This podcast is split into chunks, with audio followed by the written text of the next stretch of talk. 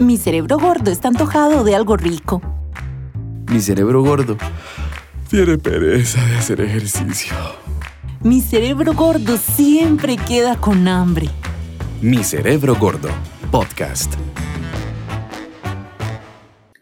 Hola, hola a todos, bienvenidos a un nuevo episodio de Mi cerebro gordo, un podcast diseñado para ayudarte a mejorar tu peso, tu salud y tu calidad de vida. Soy la doctora Isis Valenzuela y está conmigo el doctor Mauricio Barahona. Doctor, ¿qué tal? Hola Isis, ¿cómo estás? Pues muy contento de iniciar este nuevo podcast. Qué bueno, doctor. Y es que vamos a comenzar con un tema muy importante porque les cuento que hoy mi cerebro gordo no quiere ir a la cita. ¿Le ha pasado eso, doctor, con sus pacientes? Definitivamente. Yo creo que no hay día en la consulta que alguien, me, algún paciente me diga eso. No quería venir a la cita, estaba con intención de, de faltar a la cita, ¿verdad? Y ese no quiero ir a la cita muchas veces se resume en una frase que me, también me comentan siempre los pacientes. No quiero ir a la cita porque el doctor me va a regañar. Precisamente ese es nuestro tema de hoy, doctor. Vamos a hablar del apoyo profesional para bajar de peso. Y bueno, para comenzar ese tema tan interesante, como siempre, vamos desde lo básico. Entonces, cuéntenos, doctor, usted dice que viene desde que los van a regañar. Entonces, ¿de dónde nace esa idea de los pacientes, doctor, de que en la consulta se les va a regañar? Bueno, esto nace y lo hemos ido analizando con el tiempo eh, de un enfoque, podríamos llamarlo clásico, un enfoque eh, tradicional eh, que se dio durante muchos años en donde a los pacientes, por ejemplo, y esto me lo han contado los mismos pacientes, ¿verdad? Te dicen frases como, por ejemplo, si no baja de peso, no vuelva. Si no baja de peso, no lo opero. Si no baja de peso, no va a quedar embarazada. Si no baja de peso, esa rodilla no se le va a, arreglar. O sea, hay un enfoque, ¿verdad? Clásico en el que si no baja de peso, no lo opero. Entonces, ¿qué pasó con el paciente? El paciente no bajó de peso, no lo operaron. Entonces, quiere decir que en ese enfoque clásico que se dio durante muchos años, el paciente tiene la idea de que entonces eh, lo van a regañar porque si llega a la consulta y no bajó de peso, entonces el papel de ese profesional que lo está atendiendo es que regañarlo, es sancionarlo, por decirlo así. Claro. Y entonces, doctor, esto viene como de un enfoque tradicional, como nos dice usted, de la consulta. Pero si nos vamos a este enfoque del regaño, ¿qué efecto y qué impacto pudiera tener en los pacientes? Bueno, definitivamente tiene un impacto negativo. ¿Por qué? Porque entonces la persona siente, primero, como que si usted no baja de peso, entonces como que toda la responsabilidad de bajar de peso o de lograr ese cambio está encima del paciente. Entonces, eh, el paciente siente que tiene toda la responsabilidad encima de lograr ese objetivo y si no lo está logrando, empieza a tener frustración, se va a empezar a sentir mal, se va a empezar a sentir frustrado, siente que no lo está logrando y aparte no tiene una solución al respecto, sino que siente que toda la responsabilidad la tiene encima y no lo está logrando. Entonces empieza a caer en esa frustración. Y lo que se ha observado con esto es que las personas entonces dejan de asistir a las citas, dejan de asistir a controles médicos, a controles y seguimientos médicos, abandonan más los tratamientos, ¿verdad? No solo la dieta, los cualquier tratamiento que se le ha indicado, entonces lo abandonan más y eso más bien genera más frustración. Y yo veo inclusive que caen en una trampa que yo le llamo la trampa del de por sí de por sí no estoy bajando de peso, de por sí no estoy haciendo la dieta, entonces me doy a la libre, ¿verdad? Y entonces más bien hasta corren el riesgo de más bien aumentar más de peso a causa de esta frustración. Mm, sin duda un enfoque negativo, doctor. Ahora, también con este enfoque del regaño, podríamos pensar que hoy en día este enfoque cae en el campo de la discriminación incluso. Pues yo diría que sí, porque eh, es decir, cuando a alguien algo le cuesta, ¿verdad? Lo podemos etiquetar negativamente por eso. Ok, es que las personas con sobrepeso eh, son personas perezosas, son personas que no hacen la dieta, son personas y empezamos a generar etiquetas negativas sobre las personas que tienen sobrepeso. O son personas que están, empiezan una dieta y la dejan botada, empiezan un tratamiento y lo dejan tirado, no son perseverantes, no son constantes. Entonces empezamos a generar una, una, una etiqueta negativa alrededor de estas personas y empezamos a pensar que las personas con sobrepeso tienen estos condicionantes totalmente negativos. Entonces ya eso genera un estigma en la persona. Y de hecho muchas de las personas con sobrepeso me han dicho cuando llegan a la consulta, yo lo he intentado todo, yo he hecho todo, he hecho todos los tratamientos, he ido a todo lado, y sigo con sobrepeso, ¿verdad? Entonces, esto genera también una gran frustración en el paciente y una recurrencia en los tratamientos. Van a una clínica, ahora empiezan un tratamiento, lo dejan abandonado, porque entonces no tienen ese apoyo, no tienen ese soporte, eh, que ya lo vamos a conversar un poco más adelante, pero eh, se sienten solos. Eh, en parte, se sienten solos en ese esfuerzo, como que yo tengo un gran reto, una gran meta, tengo que lograrlo, pero solo, sin apoyo, sin ayuda, entonces empieza el paciente a sentirse así.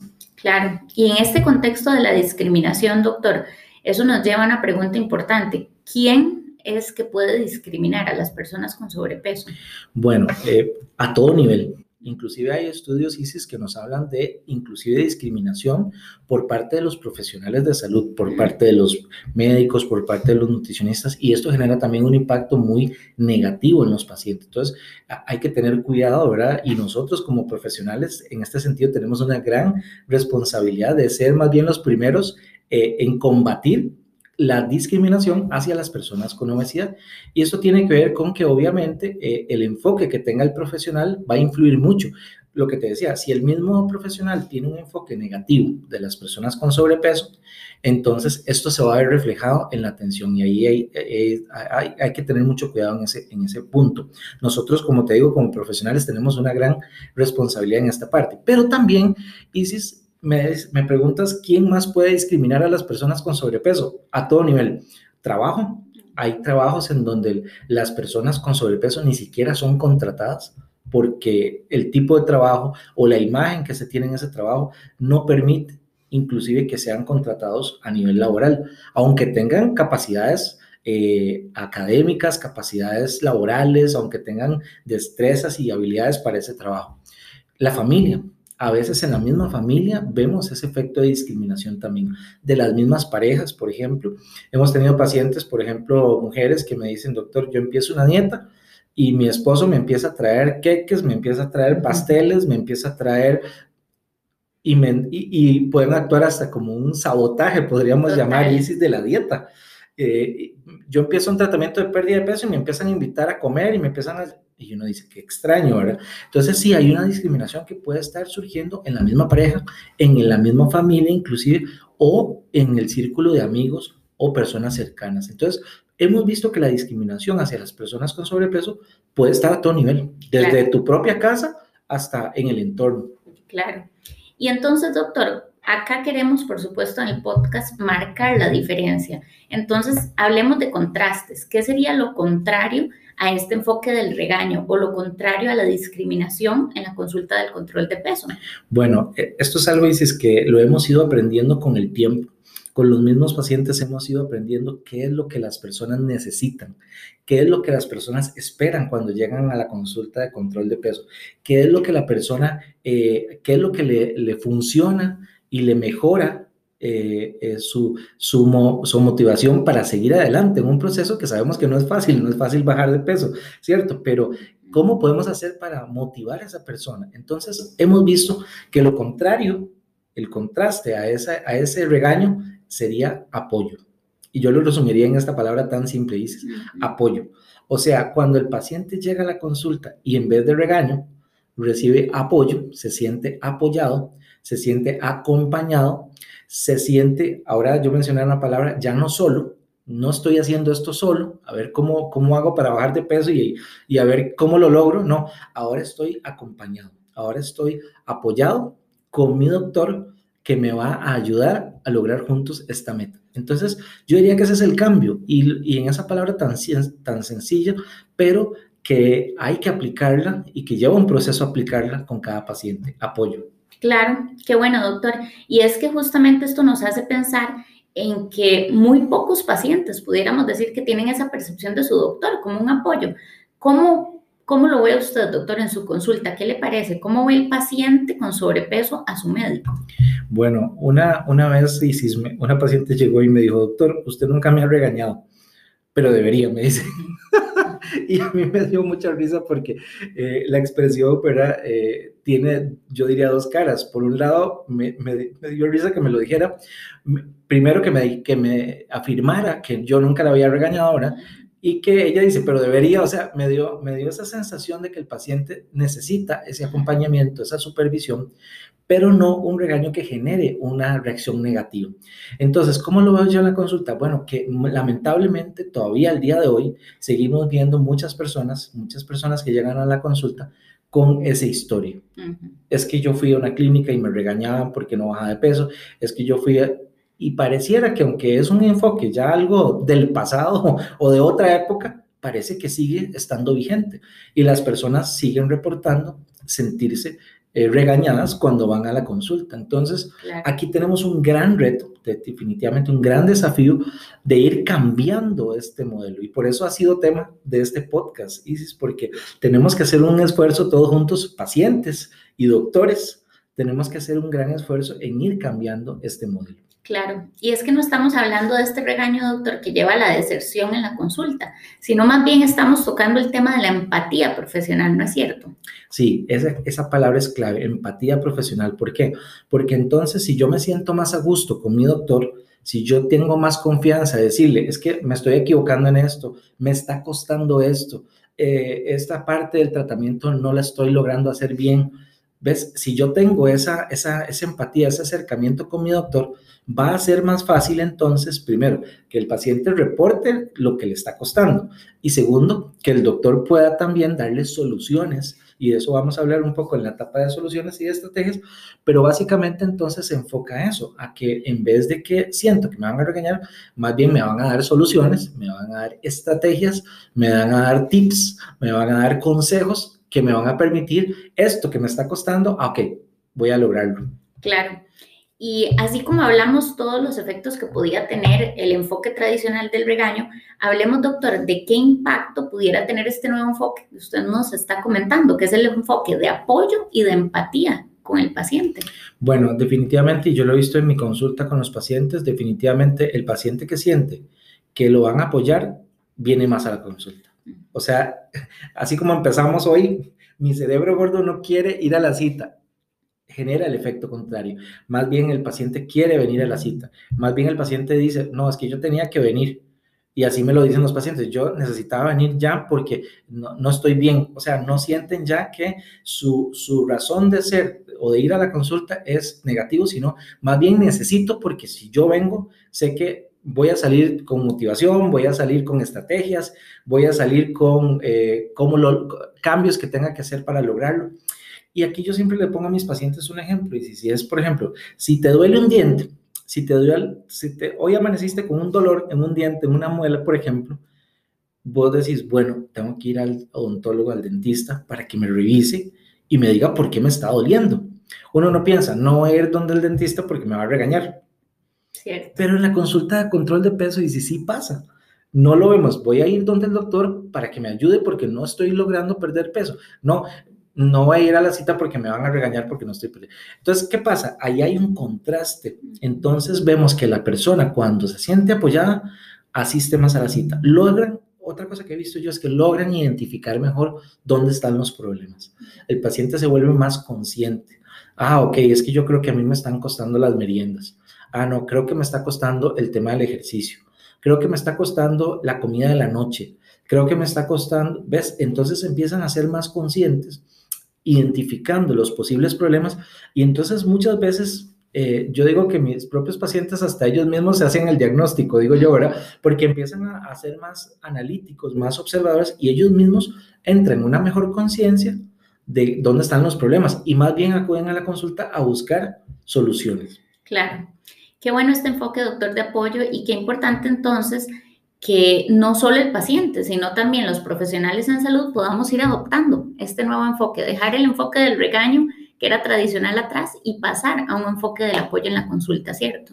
Sí, definitivamente. Este es el gran reto, como te decía Isis, que pareciera que estamos en tiempos más modernos, pareciera que estamos en tiempos de mayor comunicación, de mayor interacción, ¿verdad? A todo nivel, pero yo sigo notando que muchos pacientes te dicen, me regañaron. Fui a la consulta y me, están... Entonces yo digo, pareciera que estamos en una época de más modernidad en este concepto, de más apertura, de menos discriminación, podríamos decir, pero sigue pasando. Entonces tenemos un gran desafío. yo digo, pacientes y doctores tenemos un gran desafío de ir rompiendo poco a poco con este modelo y ir creando una nueva cultura.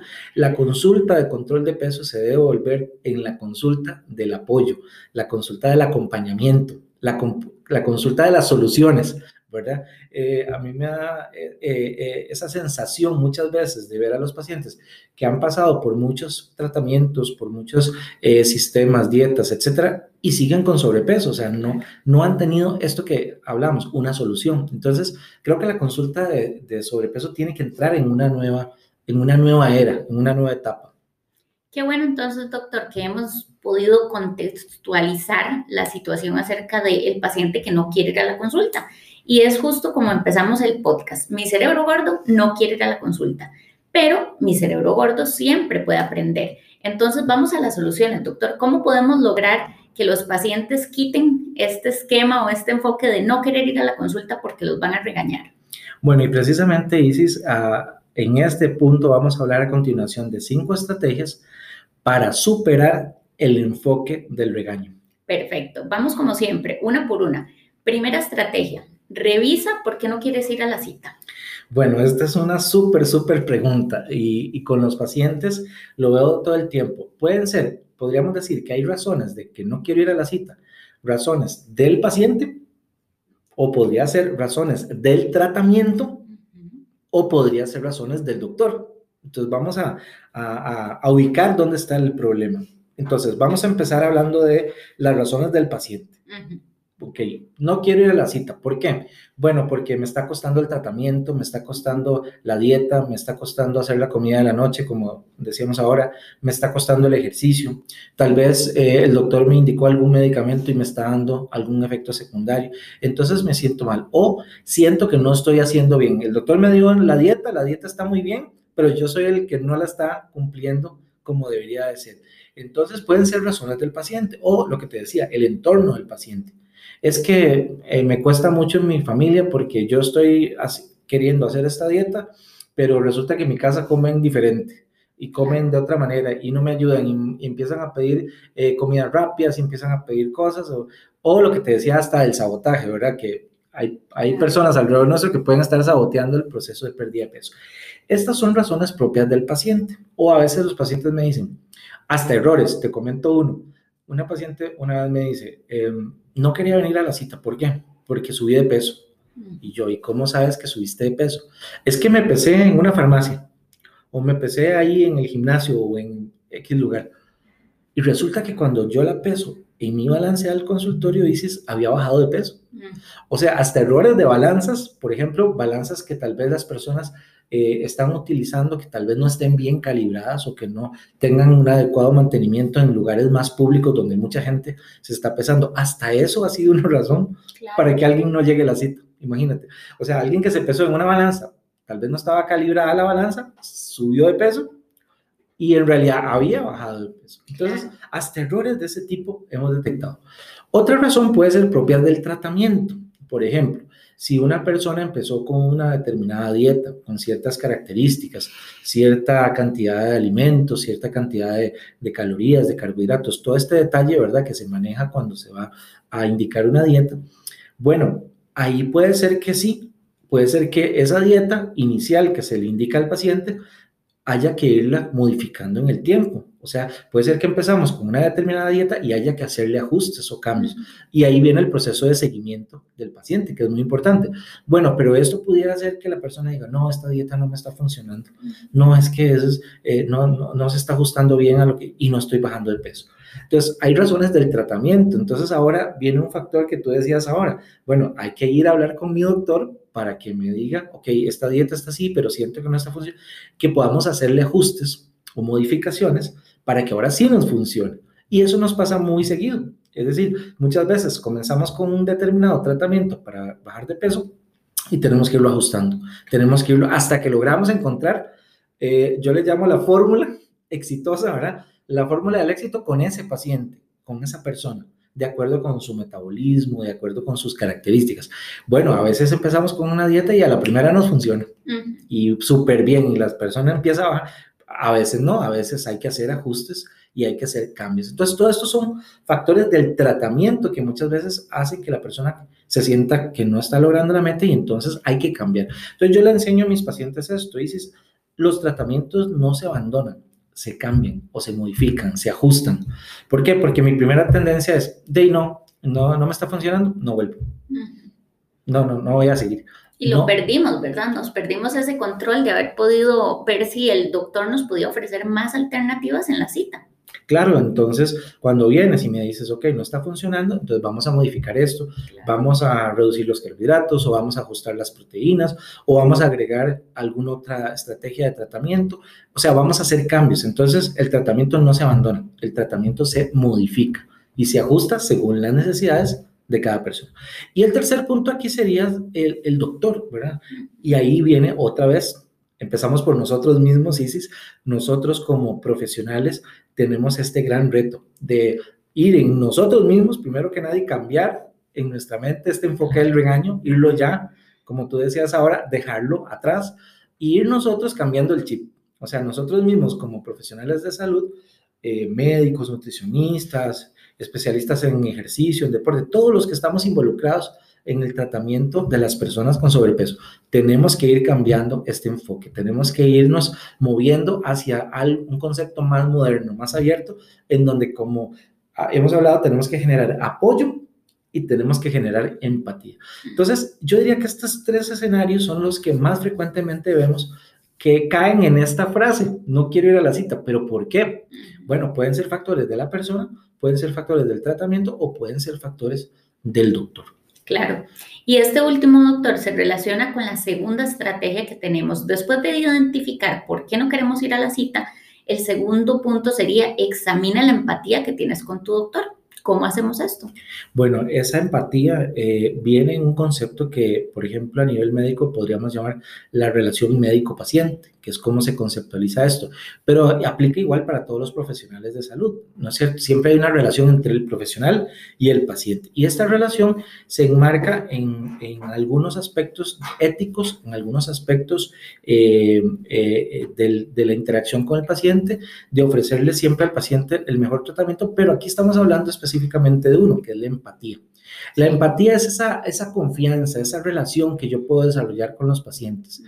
A mí me pasa, por ejemplo, dices que mis pacientes de control de peso me llaman cuando tienen una, cuando tienen fiebre, me llaman cuando tienen un dolor, me llaman cuando tienen gripe o me llaman cuando tienen dolor de estómago. O sea, porque si uno genera esa empatía con el paciente, hasta te llama para otras cosas, ¿verdad? O sea, porque ya ahí, genera, ahí se va generando una relación con el paciente y el paciente siente la confianza de que, o por lo menos dicen, bueno, el doctor es especialista en esta área, tampoco es que va a saber todo de pediatría, ginecología, otras cosas, ¿no? Pero entonces me ha pasado que muchos pacientes me dicen, doctor, es que tengo un problema así, así, así, usted me recomienda dónde puedo ir. Y entonces te toman como un consejero, como un referente donde si ya es algo que ya no está en tu área de especialización, eh, pero, pero tienen la confianza de llamarte, de decirte, y dónde puedo acudir o quién me puede ayudar con este otro problema, que tal vez es de otra especialidad médica. Entonces uno, ah, ok, perfecto, entonces vamos a orientarte donde está especialista o donde está área para que te resuelvan este otro problema que ya se escapa del, del, del, manejo propiamente de lo que estamos hablando, que es el control de peso. Entonces, esa empatía y esa relación con el paciente genera entonces un, un, mayor cumplimiento. Lo otro es que cuando el paciente detecta inclusive algún problema, no sé, eh, que tal vez no se le reprogramó bien una cita, no se le programó bien eh, algún, alguna fecha o la agenda cambió. O sea, todos esos son, son factores que los mismos pacientes te los van a reportar. Entonces, te sirve hasta, el mismo paciente se, se convierte como en tu control de calidad, yo diría, porque el mismo paciente te ayuda a mejorar eh, los servicios, te ayuda a mejorar la consulta, porque más bien ese paciente tiene la confianza de decirte si detecta algo que estuvo mal. Entonces, yo siento que más bien esa confianza hasta nos sirve a nosotros. Eh, si tienes ISIS una consulta, si tienes una clínica, si tienes un servicio, más bien el paciente tiene la confianza de decirte, si algo, si algo no estuvo bien en la atención y más bien eso te ayuda a mejorar. Entonces creo que es como hasta en ambas direcciones funciona sí, esto. Te retroalimenta sin duda. Muy bien, doctor. Ahora vamos a la tercera estrategia. Supera las barreras con el apoyo de tu doctor. Claro, aquí entonces estamos hablando de que identificamos dónde está el problema. El problema está en el paciente, el problema está en el tratamiento, el problema está en el doctor o en cualquier otro factor que podamos mencionar. Entonces, eso, eso se convierte, como te decía, en barreras. No voy a ir a la cita. Bueno, por ejemplo, caso típico, no voy a ir a la cita porque es que este fin de semana voy para la playa. Mm. O no voy a ir a la cita porque la otra semana voy de viaje fuera del país, voy a un viaje. Entonces, eh, eh, no voy a ir a la cita porque la próxima semana cumplo años. Típicas. Y me van a invitar a comer y me van Entonces, ¿qué pasa? Las personas eso, cuando lo, cuando lo establecen de esa manera, ya se convierte en una barrera. En sus mentes ya eso es una barrera. No voy a ir a la cita porque voy para la playa este fin de semana. Entonces, pareciera que entonces yo voy a ir a la playa y voy a venir con dos o tres kilos de más, ¿verdad? Y entonces hasta después de eso voy a ir a la cita. Entonces yo digo, no, al contrario, más bien uno puede ir a la cita y me pasa con mis pacientes, me dicen, doctor, voy para la playa. Ok, ¿a dónde vas a ir? Voy a ir a Guanacaste, por ejemplo. ¿Y a dónde te vas a quedar? Ah, voy a ir a un hotel todo incluido, o voy a ir a un hotel donde solo nos dan el desayuno, o vamos a alquilar una cabina, una, una casa, ¿verdad? Y vamos a cocinar nosotros mismos. Entonces, pues ya uno empieza ahí a indagar cómo va a ser ese viaje a la playa, dónde van a comer, qué tipo de alimentación van a llevar. Otra cosa que yo les digo, bueno, ¿qué actividades vas a realizar durante esos días? Ah, bueno, nos vamos a sentar a la orilla de la piscina, ¿verdad? Con un plato de papas fritas a las 9 de la mañana, ¿verdad? ok, o, o, no, ah, no, pensamos ir a, hay unas bicicletas ahí que vamos a alquilar o vamos a llevar nuestras bicicletas y vamos a ir a hacer ejercicio o vamos a ir a caminar por la playa o vamos a ir a un tour que hay para conocer un, un sendero o algo así. Y entonces, ¿cuáles van a ser tus actividades? Entonces ya nos enfocamos en darle soluciones y que esa persona va para la playa y se lleve un plan de cómo va a ser su alimentación, de cómo van a ser sus actividades durante su viaje a la playa. Entonces, cuando ya lo vemos así, entonces vemos que más bien eh, eh, el venir a la consulta antes de un viaje, antes de irse para la playa, te va a dar estrategias para que puedas aplicarlas durante ese viaje. Entonces, en vez de venir con dos kilos más o tres kilos más del viaje del fin de semana en la playa, yo voy a llevar una estrategia que me va a permitir controlar bien mi peso. Y esto es súper importante, no solo en las etapas de pérdida de peso, Luego es importante para mantener el peso. O sea, no es solo importante que yo baje de peso. Yo tengo que ir aprendiendo cómo manejar un viaje a la playa. Yo tengo que ir aprendiendo cómo comportarme cuando voy de viaje. ¿Por qué? Porque eso me va a ayudar luego a mantener con éxito mi peso también. Claro. Y es que justo esto nos lleva a la cuarta estrategia, doctor, porque el superar las barreras con apoyo de nuestro eh, médico nos hace cambiar el enfoque que tenemos, un enfoque de nuestro doctor de acompañamiento. Entonces, hablemos de esta. ¿Cómo cambiamos el enfoque que tal vez tenemos distorsionado de nuestro doctor? Sí, definitivamente aquí resalto y subrayo y con negrito, apoyo apoyo. O sea, empecemos a ver a nuestro doctor como esa herramienta de apoyo, a la persona que yo le puedo decir, eh, esto me está costando, necesito ayuda. Esto no lo estoy logrando, necesito ayuda. O sea, empecemos a ver a nuestro doctor como apoyo. Muy bien. Y para cerrar, la última estrategia, cámbiate a la triada del éxito. ¿Cuál es esta? Un buen doctor, un buen tratamiento y un buen paciente. Así, así de clarito. Eh, las tres cosas son claves para tener éxito en un proceso de pérdida de peso. ¿Cuál es? Un buen doctor, un doctor empático que eh, logre darle soluciones a su paciente. Obviamente un buen tratamiento, necesitamos eh, nosotros tener siempre tratamientos disponibles para nuestros pacientes que sean efectivos, pero también un buen paciente, Isis. Claro. ¿Por qué? Porque yo le digo a mis pacientes, usted puede estar en el mejor hospital, en el mejor centro del mundo, con los mejores doctores, con los mejores tratamientos, y si usted no hace su parte, no cumple esos tratamientos, no va a funcionar. Pero por el otro lado también, un paciente bueno, con buen tratamiento y con buen apoyo del médico, esa es definitivamente la triada del éxito. Qué bueno. Muy bien, doctor, hemos visto las cinco estrategias de hoy, las repasamos. Uno, revisa por qué no quieres ir a la cita. Dos, examina la empatía que tienes con tu doctor. Tres, supera las barreras con el apoyo de tu doctor. Cuatro, cambia tu enfoque de tu doctor. Y quinta, cámbiate la triada del éxito, que es la que usted nos acaba de comentar, un buen doctor, un buen tratamiento y un buen paciente. Qué tema tan interesante hemos hablado, doctor, y de verdad que nos queda clara la importancia del apoyo profesional para bajar de peso. Hoy aprendimos que sí se puede cuidar de nuestra salud con el apoyo de nuestro doctor. Muchas gracias, doctor, por compartirnos ese tema. Gracias por este excelente podcast que hemos tenido con un tema que yo sé que va a ser muy, muy útil para todos nuestros pacientes. Sin duda que sí. Les recordamos que Mi Cerebro Gordo es una producción de ICOMET, Instituto Costarricense de Metabolismo. Participa en este podcast enviándonos tus preguntas y comentarios a podcast.icometcr.com. Además, recuerda nuestra página web www.icometcr.com. Hasta la próxima. Seguí escuchando más episodios de este podcast, porque mi cerebro gordo siempre puede aprender. Ingresa a www.icometcr.com para escuchar todos los episodios y seguirnos en redes sociales.